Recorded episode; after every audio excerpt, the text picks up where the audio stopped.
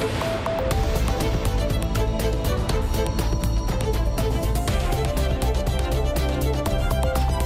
Quarta-feira, setembro 20, títulos do Portugal em direto. Cláudia Costa, muito boa tarde. Olá, Viva, boa tarde. Até ao final do próximo ano, o Porto vai ter três novas zonas com videovigilância. Uma delas é Pasteleira, um bairro onde o tráfico e o consumo de droga têm provocado muitas dores de cabeça a moradores e autoridades. Os agricultores açorianos não vão receber o pagamento das ajudas previstas no Plano Estratégico da Política Agrícola Comum este mês. Outubro também é uma incógnita e sem este dinheiro destinado à manutenção da atividade agrícola em zonas desfavorecidas disparam as dificuldades dos 7 mil produtores que estão com o credo na boca e a continuar assim a produção de leite nos Açores vai cair a pique. O setor do azeite também está a viver um ano dramático, com uma quebra enorme de produção. Consequência, o preço do azeite pode disparar até ao final do ano para valores recordes. Nós temos reportagem com produtores transmontanos. E hoje, quarta-feira, é dia de darmos sugestões culturais para os próximos dias. Vamos anotar as propostas de Isabel Craveiro, diretora da Companhia Teatrão de Coimbra, e Mafalda Santos, da equipa de curadoria da Fundação Bienal de Arte de Cerveira. São temas em destaque já a seguir no Portugal em direto. A edição é da jornalista Cláudia Costa. Três novas zonas da cidade do Porto vão ter videovigilância. Uma delas é a Pasteleira, um bairro conotado com o tráfico e o consumo de droga a céu aberto. Ao todo, são 117 câmaras que se vão juntar às 79 que já se encontram em funcionamento entre o Marquês e a Ribeira, portanto, entre quase metade da cidade do Porto. O sistema deve estar operacional a partir do próximo verão. Vai abranger zonas onde estão instaladas universidades, um hospital e o terminal Terminal Intermodal de Transportes na zona de Campanhal, Lourdes Dias. O sistema de videovigilância do Porto vai ser alargado a três novos espaços da cidade: Pasteleira, Serralves, Esprela e o Terminal de Transportes de Campanhã. Três zonas que vão ficar debaixo de olho da Polícia de Segurança Pública, diz o comandante da Polícia Municipal do Porto, António Leitão da Silva. Há um corredor que, é, que, é, começa no, no Rio Douro no, no, no Largo António Callan e vai até Marcelo Gomes da Costa e, de facto, a Pasteleira e, outros, e outras zonas habitacionais estão no meio, eh, que também é extensivo à zona da, da Praça do Império.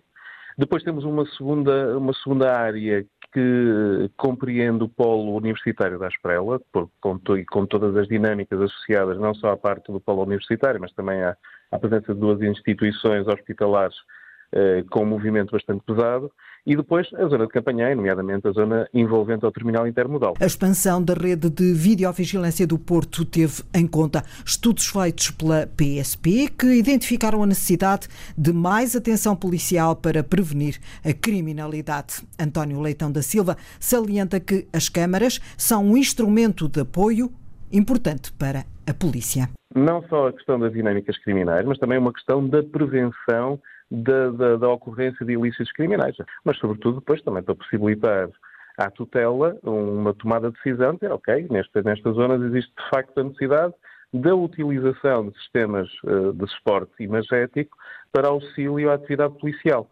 Uh, Entenda-se que a videovigilância não substitui polícias. Isso é uma, é uma mensagem que deve ser muito clara. A videovigilância auxilia a polícia no desenvolvimento das missões que lhes estão atribuídas por lei. São mais 117 câmaras que vão ser instaladas na cidade do Porto, juntam-se às 79 que já estão a funcionar entre o Marquês e a Ribeira desde o passado mês de junho. Um investimento total da autarquia no valor de 4 milhões de euros. E ouvimos aqui o comandante da Polícia Municipal dizer que a videovigilância não substitui polícias. Este novo equipamento vai entrar em funcionamento a partir do verão do próximo ano. Ao contrário do que estava previsto, a presidente da Associação Nacional de Municípios Portugueses avisa que o referendo que pode levar à regionalização não avança neste mandato autárquico, ou seja, até 2025. Luísa Salgueiro diz que a posição do líder do PST inviabiliza este processo. Em vez véspera do Congresso Nacional dos Autarcas, que vai realizar-se no final deste mês. A também autarca de Matosinhos, presidente da Câmara de Matosinhos, admite que as autarquias têm dificuldades no cumprimento dos prazos para a construção de casas no Namaral. Luísa Salgueiro diz que os autarcas são pragmáticos, regionalizar, sim, é essa a vontade, mas para já não há condições. Nós somos pragmáticos e percebemos que este mandato autárquico não vai haver condições para avançar com a regionalização. Quando fui eleita, há dois anos, no Congresso, foi apontado pelo Sr. Primeiro-Ministro, pelo Presidente da República e pelo plenário da, da, Associação, que assim foi entendido, que 2024 seria o ano certo para avançar com o processo da regionalização. Estamos a terminar 2023 e ninguém pensa que isso possa acontecer.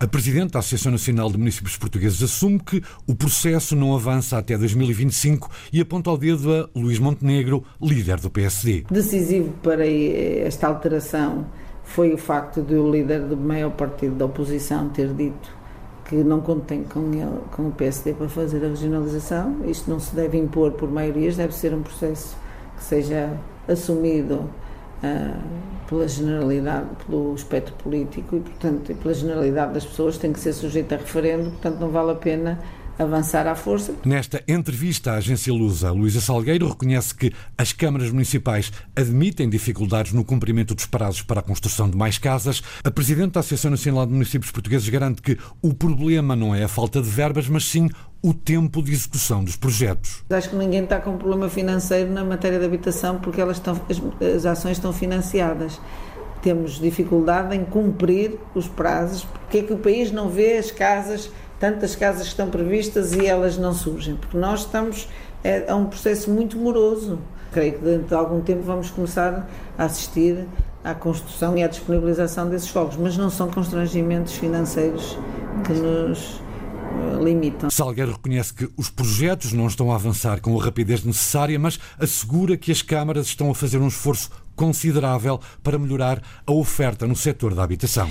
Depois de uma reunião do Conselho Diretivo da Associação Nacional de Municípios, também o vice-presidente deu uma entrevista à agência Lusa. Ribau Esteves defendeu que o governo deve aplicar a gratuitidade das creches a 100%. Ontem, aqui no Portugal em Direto, demos-lhe conta precisamente do pedido de várias autarquias para que o programa Creche Feliz integre as creches municipais. Ora, Ribau Esteves quer gratuitidade para para todos, independentemente da entidade responsável pela gestão destes equipamentos. O governo que tomou uma boa decisão tem que trabalhar para que ela esteja implementada no terreno a 100%. O que é implementar a 100%? É que, independentemente da tipologia da entidade gestora de uma creche, a partir do momento que a entidade, seja uma IPSS, seja uma Câmara Municipal, seja uma outra qualquer entidade que presta ao serviço público da Valência creche, portanto, cuida dos nossos bebés e meninos entre os 0 e os 3 anos têm acesso ao acordo com, com o governo do país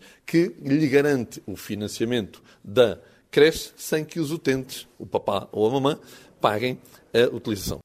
Creches gratuitas para todos, independentemente da entidade responsável pela gestão destes equipamentos. Ribau Esteves frisou ainda que a Associação Nacional de Municípios, no próximo Congresso, vai propor a criação de uma nova entidade para inspecionar especificamente a atividade das autarquias locais. Transparência é palavra de ordem. Continuaremos a lutar por transparência, por mecanismos inspectivos mais fortes. Voltamos à proposta de termos uma inspeção específica só para as autarquias locais, como já existiu noutros tempos a IGAL, a Inspeção Geral das Autarquias Locais. Portanto, a ANMP continua a estar no lado da defesa da legalidade, da transparência da seriedade e de uma atuação justa e célere da justiça perante os prevaricadores. Julgamentos de praça pública. Nós, obviamente, como democratas, não os podemos aceitar.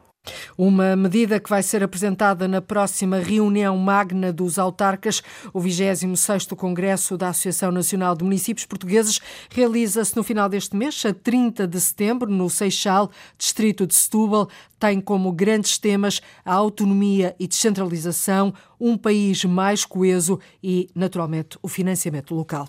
Está atrasado o pagamento de ajudas aos agricultores açorianos. Há cerca de 7 mil produtores afetados. Em causa estão 14 milhões de euros de ajudas no âmbito do PEPAC, que é o Plano Estratégico da Política Agrícola Comum. São verbas destinadas à manutenção da atividade agrícola em zonas desfavorecidas, que habitualmente são pagas durante o mês de setembro.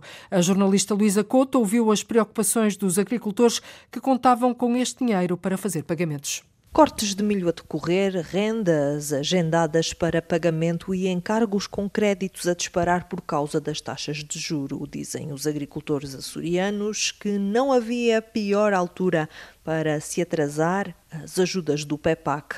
Não cresce nada porque a gente, o que recebe a gente começa a dividir para os salidos, para as reções, para os adubos, para casa e pagar a prestação da terra, se vou meter terra e depois para pagar as rendas e tudo. Chega uma altura a gente olha para o cheque, se não dá, o que é que vai fazer?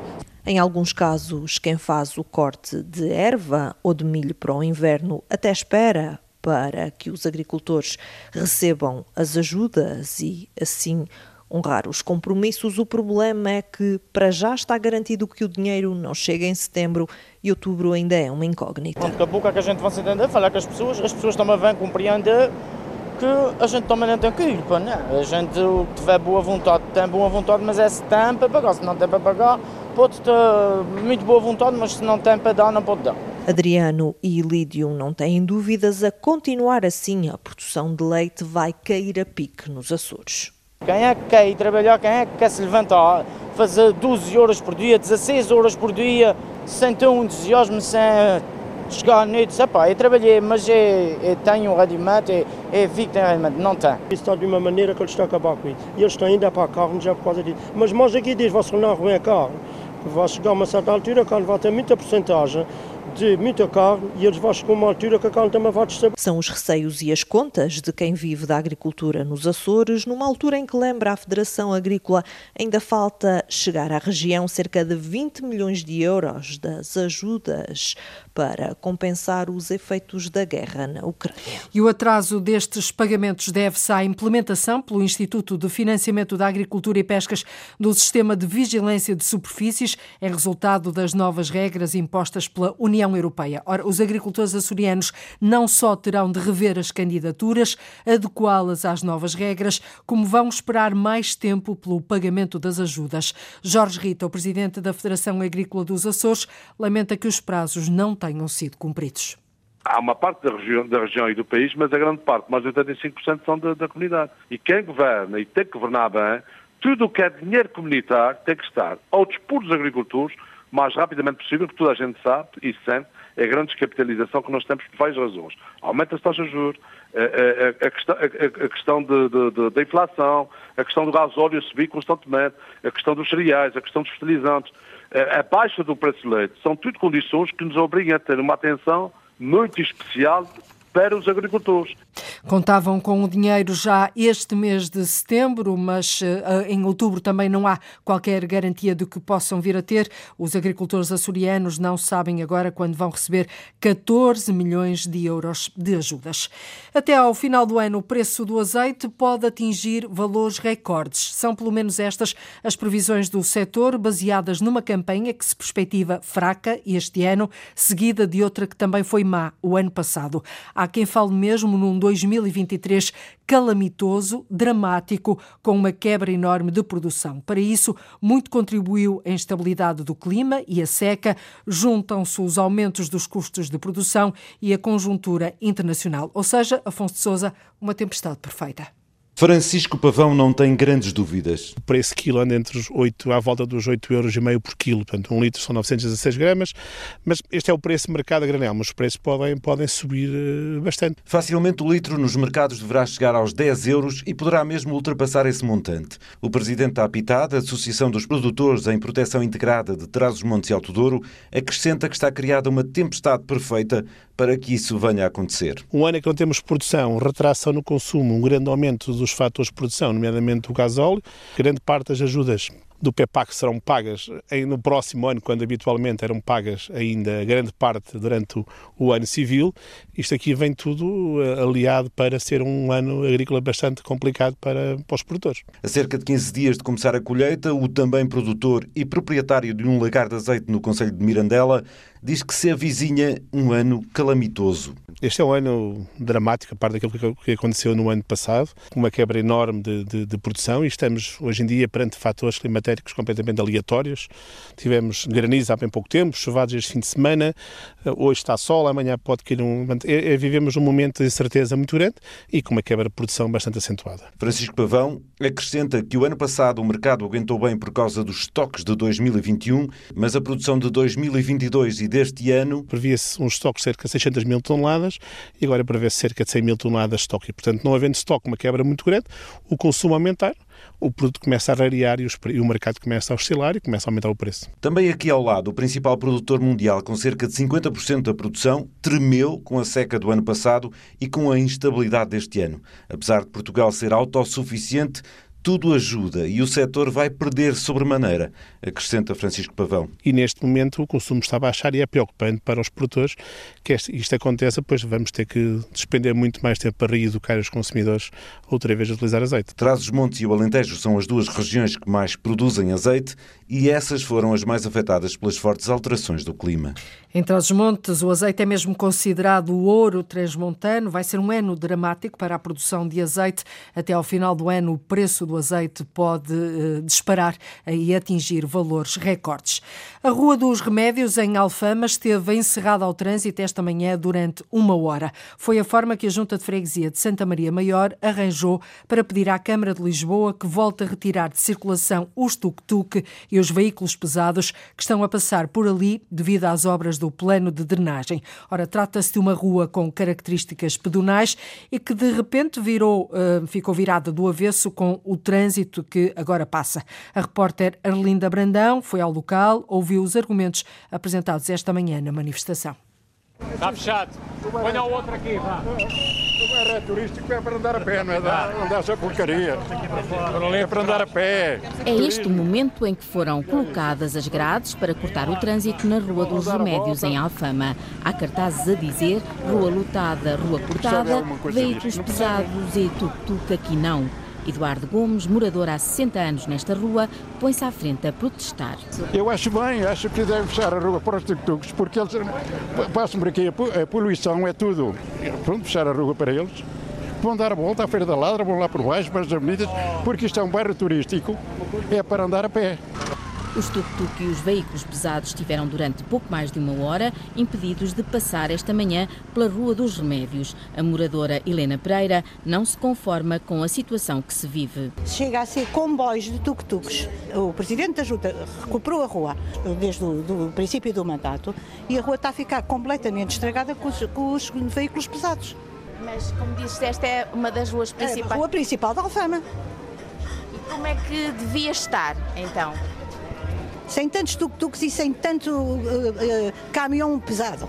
O presidente da Junta de Freguesia de Santa Maria Maior, Miguel Coelho, que promoveu esta manifestação, quer que a Câmara Municipal de Lisboa tire o trânsito de tuk-tuk e de pesados desta rua dos remédios. Em primeiro lugar, é em defesa da qualidade de vida das pessoas que aqui moram e dos residentes aqui deste bairro, sobretudo desta zona aqui. E eu comuniquei à Câmara que precisávamos encontrar uma solução. Isto em abril. A Câmara prometeu que sim e, portanto, combinámos que até ao fim de junho tinham isto resolvido. A verdade é que já vamos em setembro e não aconteceu nada. À Antena 1, a Câmara de Lisboa diz que, face aos constrangimentos da obra do Plano Geral de Drenagem de Lisboa em Santa Apolónia, tem em análise sinalização temporária para reduzir os impactos do trânsito nesta zona e que está previsto um plano de alternativa viária, onde foram alteradas paragens de autocarro para aliviar esta Rua dos Remédios. O presidente da Junta, Miguel Coelho, diz que isso não é nada, é andar a empatar. A resposta é uma mão cheia de nada, está a perceber? Portanto, essa resposta é uma resposta standard, estamos a estudar, estamos a analisar. A verdade é que as pessoas sofrem aqui diariamente e, portanto, é preciso tomar medidas. A Junta de Freguesia insiste com a Câmara de Lisboa e fala mesmo de engarrafamentos, apitos, insultos e cenas de pancadaria nesta rua de Alfama, no coração de Lisboa, por causa da confusão no trânsito. A reportagem do Portugal em Direto, esta manhã em Alfama, a rua foi cortada durante uma hora. A Junta de Freguesia de Santa Maria Maior pede à Câmara de Lisboa que volte rapidamente a retirar de circulação os tuk-tuk e os veículos pesados.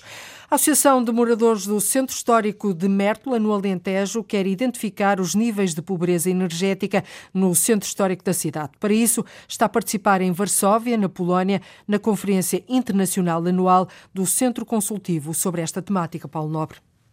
O projeto está a ser desenvolvido em Mértola, chama-se Energia Feliz para Todos, é hoje apresentado em Varsóvia, na Polónia. Os objetivos são fazer um diagnóstico da pobreza energética no centro histórico e uh, depois desenvolver um plano de, de ação uh, para combater essa pobreza energética. Jorge Polido Valente, da Associação de Moradores do Centro Histórico de Mértola, com o apoio da Fundação para a Ciência e Tecnologia e o Instituto de Ciências Sociais da Universidade de Lisboa, a Associação de Moradores tem estado a fazer o diagnóstico da pobreza energética no Centro Histórico da Vila de Mértola.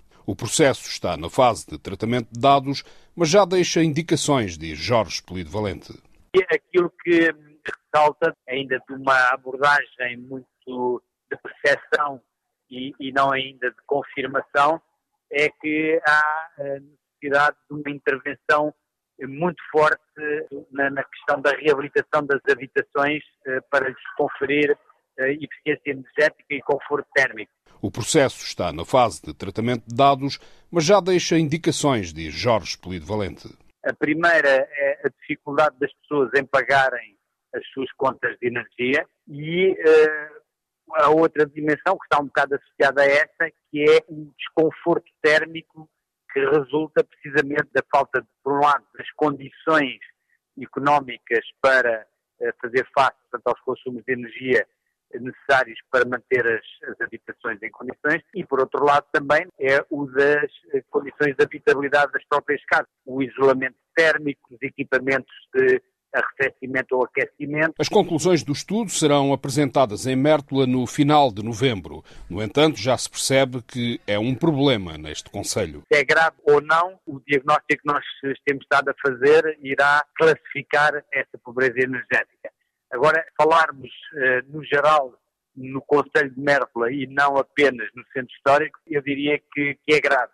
Uh, há muita gente a, a, viver, sobretudo idosos, a viverem num desconforto térmico muito grande por uh, falta de capacidade financeira para terem os equipamentos que compensem as carências e os déficits que têm ao nível das suas habitações. Com este estudo, a Associação de Moradores do Centro Histórico de Mértola pretende sensibilizar e impor soluções aos poderes locais e nacional para um problema com graves repercussões na saúde dos moradores destas habitações. E por isso quer identificar os níveis de pobreza energética no Centro Histórico de Mértola. Temos aqui uma bebida vegetal de alfarroba, totalmente vegan e muito saudável. Depois temos as granolas, portanto, com sabor a citrinos. E mais? Temos a, o sal e a flor de sal e uma grande inovação. Temos o sal verde. Sal verde e outros sabores do Algarve para cativar os apetites parisienses. Os comerciantes franceses gostam disso. Nós temos, só que há poucos. Esta mesa estendida em Paris tem um objetivo claro, José Manuel Rosendo. O objetivo é abrir portas à internacionalização da marca Algarve. É para lá precisamente que vamos agora. Até domingo estão a decorrer várias limpezas costeiras e subaquáticas de norte a sul, nos Açores e na Madeira também. O lixo marinho e os resíduos deixados nas praias são um dos maiores problemas ambientais à escala global. A Fundação Oceano Azul, com o apoio da Comissão Europeia e do Parlamento Europeu, lançaram o desafio que está a mobilizar várias organizações e escolas a ações de limpeza em locais muito específicos. É o que está a ser feito na zona da área área marinha protegida do Recife do Algarve, na Praia dos Pescadores de Armação de Pera. Alunos de sete turmas de ensino básico de Silves deitaram mãos à obra e deram um exemplo, Marentunes, aos mais velhos do que não deve ficar esquecido no areal da praia. Atenção, turminha, atenção, todos vamos nos reunir ali junto às bandeiras. Vamos organizar esta limpeza de praia. Sou da de Silves, escola Muito bem. Garcia Domingos, quarto. E vocês têm na escola, nas aulas, um programa que vos ensina como é que é manter as praias limpas, sim, o ambiente sim, limpo. Sim, sim, temos, temos. Sim, sim, sim, temos isso. E o que é que vocês já sabem sobre isso? Uh, que aqui tem muitos cigarros. Uh, e ajudar o planeta. Muitos cigarros. A lição veio bem estudada da sala de aula. Agora é preciso colocar as luvas e no terreno remexer o areal da Praia dos Pescadores, em busca de lixo que ficou esquecido, sobretudo beatas de cigarros, caricas de garrafas e plástico. Depois é depositar tudo no sítio certo. Vamos reciclar. reciclar. O que é que é isso reciclar? Que eu não estou a. É pôr, é pôr os resíduos no sítio correto. Portanto, há cores para cada saco, é isso? Sim. E vocês vieram preparados com o quê? Só com as mãos? Têm, têm, têm paz? Como é que é? Não, vamos só fazer com as mãos. O quê? Vamos fazer trabalho em equipa. É já o quinto ano consecutivo que milhares de voluntários se juntam para ações como esta de limpeza da praia e do oceano. A ação, com o apoio da Comissão Europeia e Parlamento Europeu, é dinamizada pela Fundação Oceano Azul. Nós estamos a mobilizar alunos do primeiro ciclo que estão envolvidos no programa Educar para uma Geração Azul. Uh, para saírem da escola, para virem aprender no terreno, uh, em contacto com a natureza, e neste caso com o oceano, para serem cidadãos de facto ativos e participativos. Rita Borges destaca o envolvimento de escolas e alunos nesta iniciativa, mas também de autarquias como a de Silves. Afinal, na ação, em Armação de Pera, está em destaque o que se espera venha a ser a futura área marinha protegida de Recife, que esteve recentemente sob consulta pública. Eventualmente poderemos estar a falar do, de um dos maiores recifes superficiais que nós temos uh, em Portugal, certamente. Rosa Palma, Presidente da Câmara de Silves, espera que o Governo venha a classificar favoravelmente essa área de Recife, em frente à Praia de Armação, como área marinha protegida. Hoje, dezenas de alunos, enquanto limparam o areal, ficaram a conhecer um pouco mais desse outro património que é importante preservar. Os mais novos a darem assim uma grande lição, a lembrarem aos mais velhos o que não deve ficar esquecido de todo no areal da praia. O Algarve quer alargar os sabores e os produtos alimentares que faz chegar à França. Uma primeira degustação teve lugar em Paris. O objetivo foi dar a conhecer produtos da região algarvia que ainda não estão disponíveis no mercado francês. José Manuel Rosendo. O objetivo é abrir portas à internacionalização da marca Algarve. Muitos produtos da região já são conhecidos, tal como os vinhos e os licores ou os doces de amêndoa, mas Joana Germano, da Associação Empresarial do Algarve, quer mostrar as novidades. Temos aqui uma bebida vegetal de alfarroba, totalmente vegan e muito saudável. Depois temos as granolas, portanto, com sabor a citrinos e depois com a parte da alfarroba e também da amêndoa. Temos o sal e a flor de sal e uma grande inovação temos o sal verde. A Salia Vitae já faz o sal verde seca e depois podemos aplicar tal e qual como fazemos com a flor de sal. Estes são apenas alguns dos produtos. A Associação Empresarial do Algarve garante que há capacidade de produção se a procura crescer. Esta divulgação passa por sensibilizar os comerciantes franceses, mas também por aproveitar a rede comercial portuguesa. João Manuel, dono da Algarvinha, uma mercearia em Paris que já comercializa alguns produtos algarvios, considera que há espaço no mercado francês para mais produtos do Algarve. Os comerciantes franceses gostam disso. Gostam, só que há poucos. Está a ver? Há muitos, temos muitos produtos de Portugal, mas acho que produtos do Algarve encontra-se ainda pouco. E é por isso que eu abri esta loja para fazer descobrir os produtos que temos lá na nossa terra, que são um espetáculo, não é? A Agência para o Investimento e Comércio Externo de Portugal apadrinhou esta iniciativa.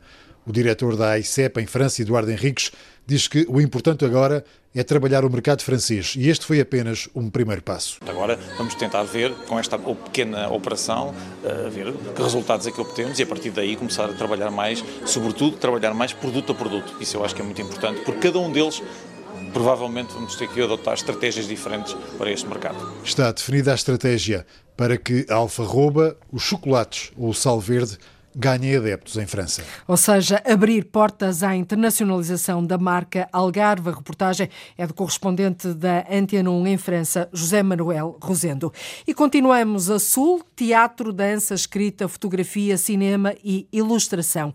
A, nova, a nona edição dos Encontros do Devir começa hoje para abordar a emergência ecológica e a guerra.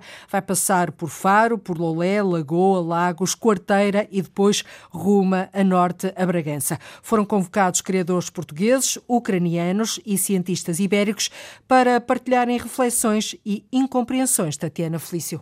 De onde vimos para onde vamos? São as perguntas que dão mote à nona edição dos Encontros do Devir, um festival que, segundo o diretor artístico José Lajinha, pretende ser mais do que entretenimento. Para nós é importante ter aqui um papel que seja um papel ativador, pensar o que temos hoje e o que iremos ter amanhã. Queremos muito uh, que este festival seja um festival de reflexão, sobretudo, e menos de entretenimento, que não é. O teatro, a dança, o cinema, a fotografia e a ilustração juntam-se para abordar temáticas atuais e urgentes. Esta questão da mutação climática e da emergência ecológica, uh, no fundo, o que traz são olhares sobre a realidade que vivemos hoje, que é uma realidade de emergência, uma realidade de urgência. Fazem parte desta edição 13 obras de criadores portugueses e ucranianos, onde a guerra também tem destaque. Quando começou a guerra, um, demos uma residência de longa duração de sete meses a uma colega nossa ucraniana. E nessa altura começámos a cozinhar exatamente esta ideia de trazer uh, uh, criadores uh, ucranianos. Por outro lado, iremos ter, por exemplo, fotógrafos que tiveram a fazer fotografia na Ucrânia e, portanto, aquilo que nós queremos é dar voz a essas pessoas e nós ouvirmos vozes diferentes, alternativas às notícias que recebemos diariamente. Para além das artes, nos encontros do Devir também vai haver espaço para a ciência. Iremos também ter uma abordagem uh, sobre a nossa realidade local. De que modo é que as praias hoje uh, estão numa situação de risco. E nesse sentido, uh, desenvolvemos no mesmo dia, será no dia 28 de outubro, uh, um projeto que se chama Em Risco, que é um passeio na Ria da Colatra, acompanhado por cientistas de investigadores da Universidade do Algarve, e a ideia é nós olharmos para aquela realidade da Colatra perspectivando futuro. Esta edição dos Encontros do Devir vai passar por Bragança, Faro, Lagoa, Lagos, Loulé e Quarteira, num programa que se divide em duas fases, de setembro a novembro deste ano e de janeiro a fevereiro de 2024. Encontros do Devir a passear pelo território vai abordar a emergência ecológica e a guerra. Uma da tarde, 46 minutos em Portugal continental e na Madeira, menos uma hora nos Açores. Está na altura de ligarmos o GPS da cultura. Uma vez por semana, às quartas-feiras, dois agentes da cultura, duas vozes, olham para o que há nas agendas e programações culturais de norte a sul do país e ajudam-nos a tomar nota daquilo que vale a pena ver e ouvir.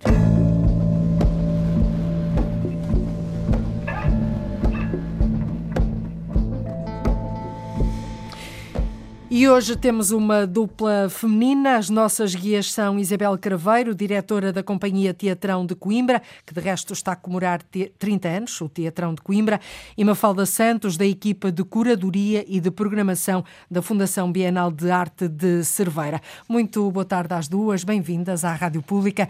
Isabel, começava por si. Na próxima sexta-feira, em ambiente de Arraial Popular, vão fazer o lançamento da programação dos 30 anos do Teatrão.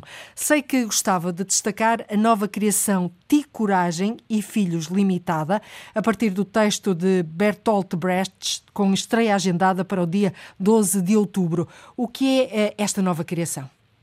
E já agora Olá. falar um pouco dos 30 anos do Teatrão dentro do nosso tempo, naturalmente. Sim. Olá, muito boa tarde a, a todas e a todos. Um, portanto, o Teatrão comemora estes 30 anos de trabalho e de evolução do seu projeto e, de facto, esta nova criação que vai estrear dia 12 de outubro é uma empreitada grande, porque trabalha a partir de um dos textos mais conhecidos do Bertolt Brecht, mas depois numa tradução maravilhosa do António Sousa Ribeiro, e depois com uma adaptação da dramaturgia do Jorge Lourenço Figueira. É um trabalho grande uh, que nos permite... Está a dar muito trabalho? Está a dar muito trabalho, mas também muito prazer. Uhum. Tem música ao vivo, tem uma grande equipa associada, vai ficar um mês em cena em Coimbra e nós esperamos que seja um momento também para, como dizia o Brecht, nunca esquecendo a diversão, o humor, uh, falar e refletir sobre o que se passa hoje em dia no mundo, não só do ponto de vista da guerra e dos conflitos mundiais, mas também da forma como a economia e a financiarização estão juntas nesta empreitada que não tem fim. Nesta é? guerra, no fundo, Sim. nesta guerra, não é? Sim. E portanto temos aqui um balão de oxigênio também para, uh, não esquecendo os temas uh, que nos tocam a todos e, e, e muito, uh, mas temos aqui um balão de oxigênio para partir para outras demandas. Sim. Depois dos 30 anos vão ter muitas novidades porque vamos repor espetáculos antigos, vamos fazer a edição de textos, vamos criar uh, um podcast com a história da companhia e com entrevistas a várias pessoas que ajudaram a construir esta história. Temos um concurso de dramaturgia que vai dar origem a novas peças e que também vão ser editadas e aí já se cruza também uhum. com os 50 anos do 25 de Abril. Portanto, há muitas, muitas novidades ao longo desta temporada. Muito Sim. para ver. Até quando? Até quando, Isabel?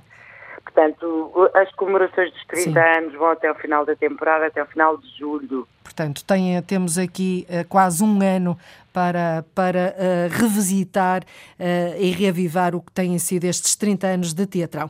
Mafalda Santos, um, a, sua, a sua primeira sugestão é um ciclo expositivo do Museu Bienal de Cerveira, que inaugura no dia 28 de outubro e que vai contar com três exposições. Uh, assim, em três penadas, que exposições são estas e porquê que as pessoas de, deverão vê-las? Olá, boa tarde, boa tarde a todos. Uh, o Museu Bienal de, uh, de Cerveira está a promover um destes ciclos uh, expositivos com um tema transversal que é, que é o da liberdade e que vai desembocar então na próxima Bienal em julho. Por isso é um tema que vai sendo trabalhado, trabalhado nestas múltiplas exposições. Então cada ciclo conta sempre com uma grande exposição no, no Fórum Cultural de Cerveira, uma exposição com obras da, da nossa coleção com um olhar renovado através do convite a um, a um curador externo, um curador convidado, e ainda com residências artísticas.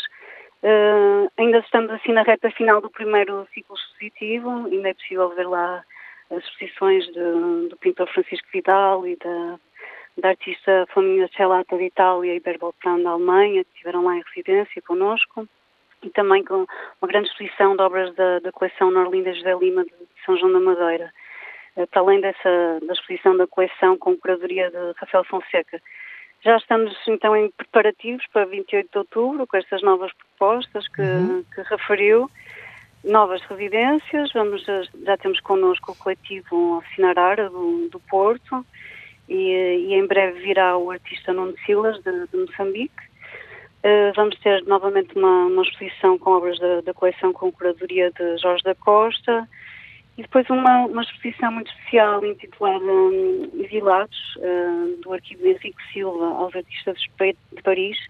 Esta é uma exposição que uh, está a ser feita em parceria com a Fundação Arpad Zen Vieira da Silva e que parte então do, do arquivo do uhum. artista uhum. Henrique Silva, que é um dos fundadores da, da, Bienal, e que procura traçar um retrato do, do tempo vivido por esses artistas exilados em Paris, muito em torno deste casal, do Arpad Zen Vieira uhum. da Silva, Uh, muitos como bolseiros da Gulbenkian, não é? E, uh, num período em que Portugal ainda vivia a ditadura.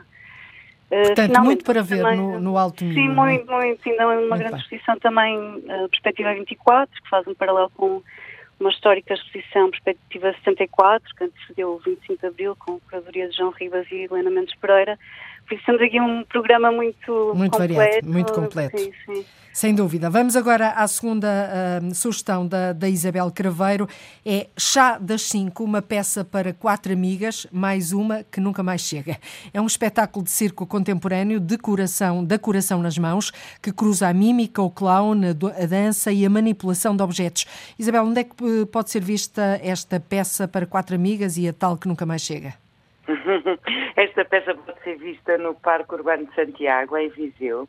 É um espetáculo para toda a família, a partir das 5 da tarde. Uh, as, minhas, as minhas escolhas são todas na região centro e elas têm muito a ver também com o início da temporada, uhum. que os teatros neste momento estão a fazer, a abertura das temporadas, o lançamento das programações e a mobilização dos públicos. Agora também aqui o tempo está um bocadinho instável, mas ainda aproveitando aqui o espaço espaço público e um, uh, o, podermos ainda usufruir um bocadinho da, da, do, dos espetáculos em contacto com. Para a próxima semana está espaço. previsto o bom tempo, portanto vai ser possível então usufruir do bom tempo. Eu vou já ao encontro da Mafalda. Mafalda sugere também aos nossos ouvintes que não percam a Bienal da Maia com curadoria de José Maia e que encerra dia 15 de outubro. Está patente no Fórum Cultural da Maia. Por que que não se deve perder esta Bienal? Esta é uma Bienal que hum, desde maio uh, tem vindo a apresentar uma programação que, para além da exposição no Fórum Cultural da Maia, tem tido muitos concertos, workshops, performances, uh, visitas, residências e até projetos de email art. E, é, tem sido um programa muito dinâmico, uh, que conta com a participação de artistas emergentes bastante jovens, por isso acho que são propostas muito um, atuais, ousadas e que, que acho que vale muito a pena acompanhar. Muito bem, Isabel, vamos eh, para as vossas últimas sugestões. Eh, sugere-nos Symphony of Sorrows mais cantata. Uh, o que é isto? É, são duas peças que a Companhia Nacional de Bailado vai apresentar no Teatro Aveirense, também neste próximo sábado, à noite, 21 e 30. Em Aveiro, Teatro Aveirense. Em Aveiro, exatamente. Uh, uma peça do Miguel Ramalho e uma outra do Mário Vigonzetti, e que, na verdade, elas uh, unem-se aqui na ideia e na discussão do poder do coletivo.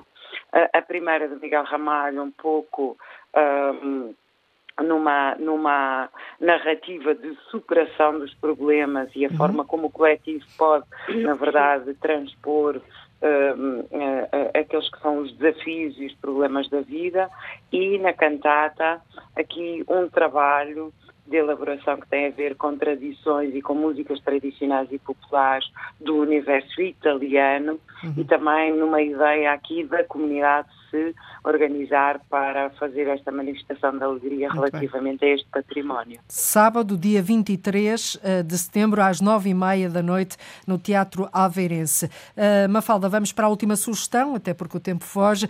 Quadrum 50 anos, uma fogueira cultural, é assim que se chama, um projeto cultural de Paulo Mendes, na Galeria Quadrum, em Lisboa. Foi inaugurado no passado dia 16 deste mês. Uh, o que é que nos mostra este projeto cultural? Uh, curatorial. Sim, o Paulo Mendes, uh, artista, curador, mergulhou no, nos arquivos desta, desta galeria de Lisboa, que ce celebra agora 50 anos. Uma, uma galeria importantíssima da década de 70 e 80 e nos anos que seguiram, dirigida por Dulce Dagro, uma pessoa, pessoa muito relevante nessa altura. E nesta exposição apresenta um conjunto de obras históricas que lá foram expostas no passado para, para, além de mais de 500 documentos que revisitam a história desta galeria e, e os grandes artistas que por lá passaram. Artistas como Ana Atterley, Alberto Carneiro, Inês de Souza, Salé Tavares e, assim, e outros da geração mais jovem, como a Cristina Mateus, Alexandra do Carmo, etc. Foi, foi inaugurada no passado dia 16 deste mês. Até quando é que pode ser visitada? Pode ser pode vista? Pode ser visitada até dia 21 de janeiro. ah, é, então a longo prazo. Sim, é, vale a pena visitar. Está na, a Galeria Quadro também está no complexo em Lisboa? de municipais dos Corcheus, em Lisboa. E é, e é, realmente uma, uma galeria histórica e, num, e também com um enquadramento muito interessante uh, que vale a pena a visita.